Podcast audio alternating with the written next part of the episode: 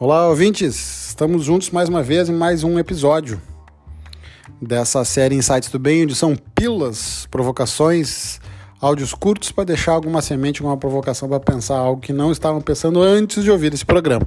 Que não segue uma lógica, não tem nenhum dia específico, não tem nenhuma ordem cronológica, simplesmente é, estar postando aqui com vocês alguma coisa para elevar os pensamentos né, e para trazer algo prático nos dias de hoje.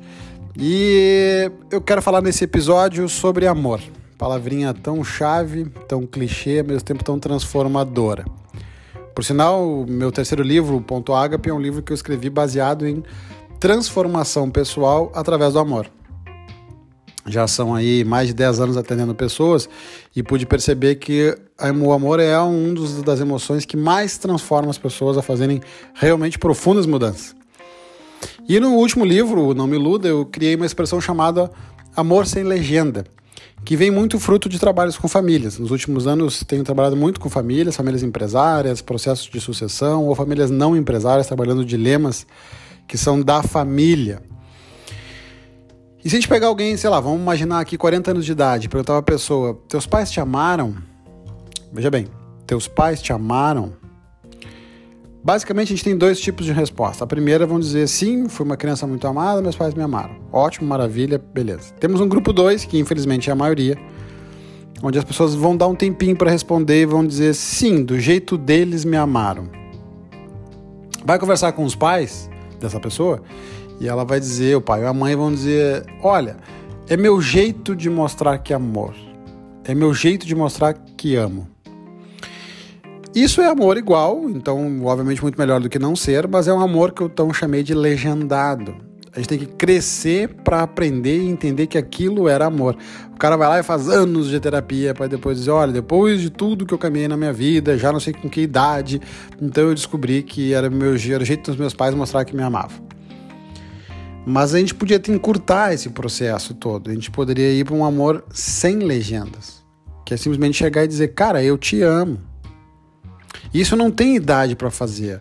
Porque em quando a gente escuta assim, ah, mas ah, Gabriel, mas eu vim numa família que ninguém nunca disse eu te amo e eu não aprendi a dizer eu te amo.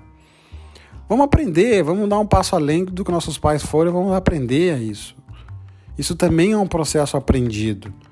Porque quem tem pai e mãe vivo e nunca escutou do pai e mãe eu te amo, se o teu pai e tua mãe, logo no final desse, desse podcast, tocasse o telefone, te ligasse para te dizer eu só estou te ligando para dizer que te amo, você ia ficar muito feliz de ouvir. Porque isso não tem idade. A gente quer ser amado, a gente quer saber que somos amados. E o amor sem legenda, ele deixa isso escancarado. Eu não preciso interpretar, eu não preciso do pressuposto, o outro deve entender que isso é amor. E para não ficar somente numa esfera de, de, de amor no sentido esse conjugal, o íntimo, familiar, ou mesmo uma amizade, eu acabei aumentando essa palavra para outros ambientes e comecei a trabalhar com reconhecimento sem legenda, comemoração sem legenda, elogio sem legenda, porque aí cabe em qualquer relação, inclusive no ambiente de trabalho. Nós somos a mesma pessoa que reclama que não recebe reconhecimento é a mesma que não dá. E não dá para escutar ainda chefes dizendo: é meu jeito de mostrar que eu gostei do trabalho. É meu jeito de mostrar que eu elogiei aquele funcionário. É meu jeito de mostrar que eu reconheci o quanto bem feito estava. Cara, é, é bizarro, porque o chefe, quando ele fica incomodado, é sem legenda. Quando é crítica, é sem legenda. Porque eu nunca ouvi alguém usar essa frase inversa. É meu jeito de mostrar que não gostei. Quando a gente não gosta, a gente não gosta, tá explícito. Por que quando a gente gosta tem que ter legenda?